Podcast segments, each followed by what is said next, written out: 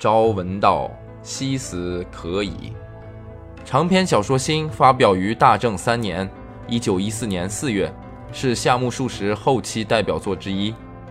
他长期受胃溃疡的折磨。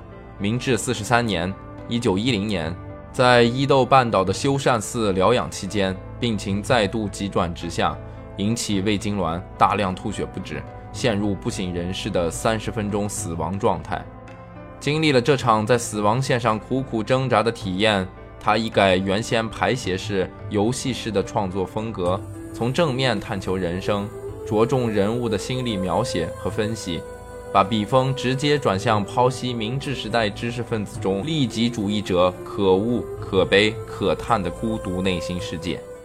该作由文道书社冰凌演播。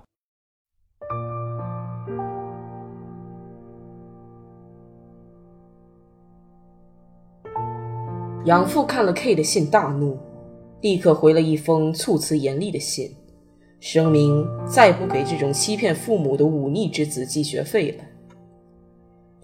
K 给我看了信，又给我看了紧跟着收到的父亲的来信。父亲的信同样满篇严厉的斥训，不逊于养父。也可能是觉得于情于理都对不住养父母吧。父亲说自家这边也不再管他了。由于发生了这件事，K 是恢复原户籍，还是做些让步继续留在养父家，这些是以后考虑的问题。当务之急是必须解决每月所需的学费。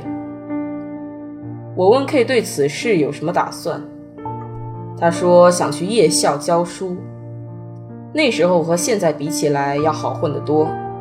找个打零工的活儿，并不像你想象的那样费劲，因此我想 K 是能够靠自己打工生活下去的。但是我有我应负的责任。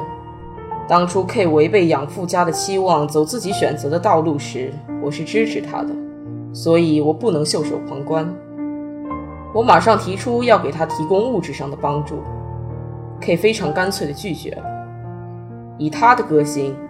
大概是觉得自食其力要比依靠朋友的帮助愉快得多吧。他说：“既然上了大学，如果连自己都养不活，还算什么男子汉？”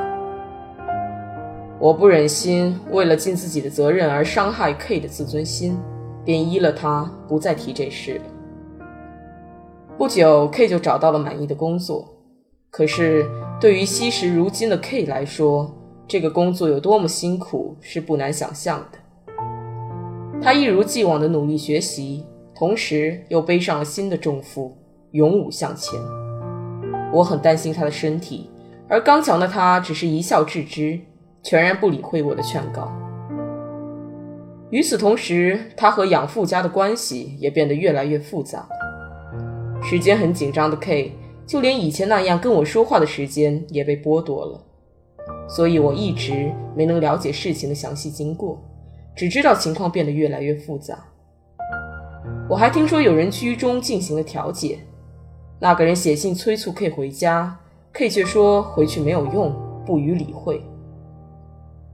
尽管 K 声称学习期间不能回去，没有办法，但在对方看来是 K 太顽固吧。尽管事态变得更加严重了，他不但伤害了养父的感情，同时也惹恼了自己的父亲。当我感到不安，写信给他们想要进行调解的时候，已经不起任何作用了。我的信石沉大海，一句回音都没有。我也生气了。我原本就对 K 抱有同情，决意今后纵然蛮不讲理，也要站在 K 一方。最后，K 终于决定恢复原来的户籍，养父家提供的学费由父母来赔偿，但是。父母表示，今后也不会再负担他的学费，随他的便。老话说，这就是断绝父子关系。也许没有那么严重，不过他是这样理解的。K 的生母早逝，可以说他性格的某一方面是在继母抚养下长大的结果。我想，如果他的生母还活着，或许他和自家的人也不至于产生这么大的隔膜。他的父亲虽然是个僧侣，但在讲求人情这一点上，倒有点像个武士。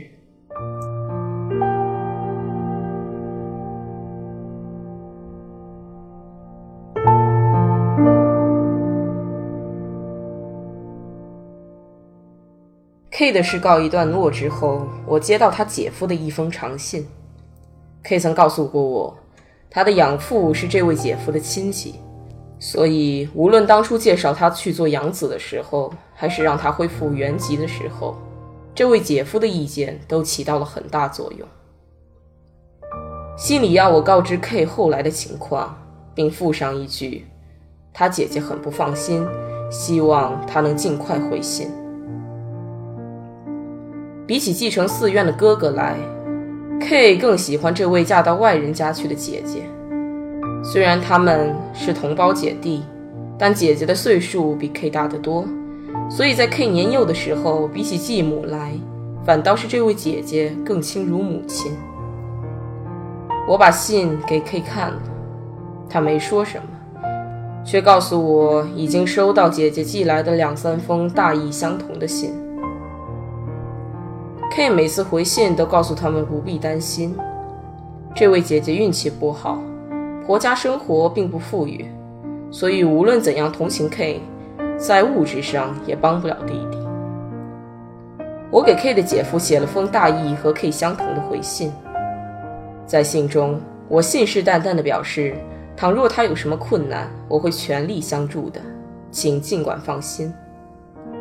我本来就是这样考虑的。当然，这里面含有让担忧 K 前途的姐姐放心的好意，同时也无不对蔑视我的 K 的父母家和养父家的抵触心态。K 恢复原籍是在他一年级的时候，以后直到二年级上半学期，大约一年半的时间，他都是靠自己打工来维持生活的。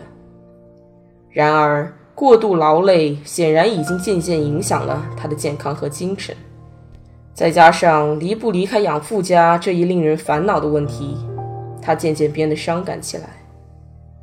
有时他说：“只有自己是独自背负着世上所有不幸的人。”我若予以反驳，他立刻会激动起来。他还觉得自己一片光明的前途渐渐远去了，因此焦虑不安。开始做学问的时候，人们通常是胸怀远大抱负，踏上新旅途的。然而，过了一两年，临近毕业之时，突然发现自己前进的脚步太慢，多数人自然会在此时感到失望。K 也是如此，只不过他的焦虑比一般人要猛烈得多。我终于认识到，最重要的是让他尽快平静下来。我劝他不要打那些零工了，还忠告他暂且放松一下身心，休养身体方为长远之策。我早就料到倔强的 K 是不会轻易听我的劝告的，可没想到比预想的还要费力，真是无计可施。K 一向主张做学问不是自己的目的，而是为了培养自己的意志，成为坚强的人。他由此得出的结论是。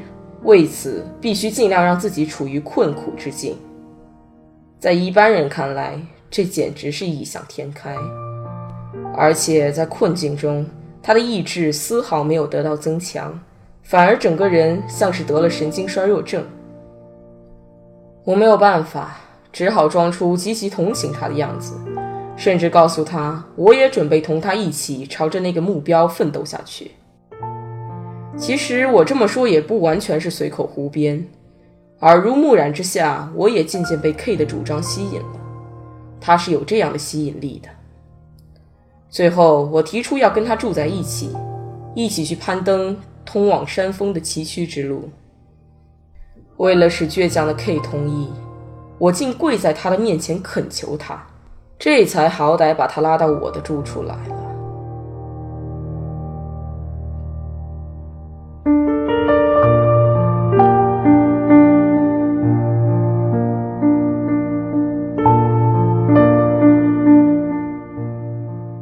我的房间带了一间四叠大的会客室，从玄关进屋后要到我的房间来，必须经过那里，所以从实用的角度来看，那间小房极不方便，我就把 K 安置在那间小屋里了。起初，我本想在八张席的房间里放上两个人的桌子，把那间小屋作为公共房间。但是 K 说，即便狭窄一些，还是一个人住的好，就选了那间小屋。正如上面我说过的，开始夫人是不赞成我这样做的。她说，要是开客店的话，两个人自然比一个人好，三个人要比两个人更合算。可他家不是店家。还是尽量不要带进其他人为好。我说：“您不用担心，他绝不会给别人添麻烦的。”夫人又说：“就算是这样，我也不喜欢不知秉性的人住进来。”我反问夫人：“当初我来租房时，不是也不了解吗？”夫人争辩道：“从一开始就很了解我的脾气。”我露出了苦笑。于是夫人又换了个理由。说不让我带他来，是因为对我不利。当我问他为什么会对我不利时，轮到夫人苦笑了。说实在的，我没有必要非要和 K 住在一起。但是我认为，把每月的花费以钱的形式给他的话，他一定会十分为难，因为他的自立心是如此强烈。把他安置在我的住处，便可以背着他，悄悄把两个人的饭费交给夫人。但是关于他的经济状况，我并不打算告诉夫人。我只说了些有关 K 身体的情况。要是再这样孤独下去，他的性情会越发乖僻的。为了补充说明，我把他同养父家闹翻、同父母家脱离关系的情况也一一讲了一遍。我告诉夫人和小姐，我现在是抱着一个快要淹死的人。怀着将自己的热量传给他的决心带他来的，因此也拜托你们给予他温暖和关心。就这样，我终于说服了夫人，但是我并没有告诉 K，他对这一经过毫不知情。我反而觉得很满足，若无其事地迎接慢吞吞地搬来的 K。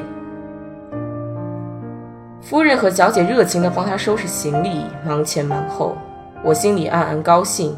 觉得他们为 K 所做的这一切都是出于对我的好意，尽管 K 仍是一副阴沉的面孔。我问 K 搬到新居后的心情如何时，他只说了句：“不坏。”让我说的话就不只是不坏了。以前他住的是阴湿肮脏的北屋，饭食也同那房子一样难以下咽。他搬到我这里来，真可谓是出自幽谷，迁于乔木。他之所以没有露出欣喜的神色，一是由于他性格倔强，二是由于他一贯的主张。他是在佛教教义的熏陶中成长起来的人，认为衣食住行上的铺张是非常不道德的。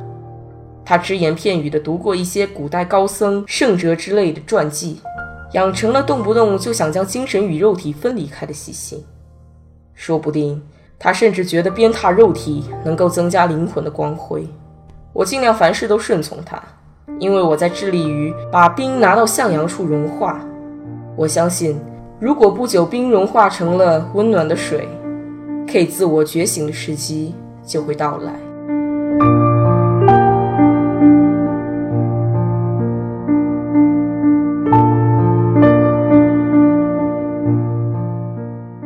文道书社出品，感谢您的收听。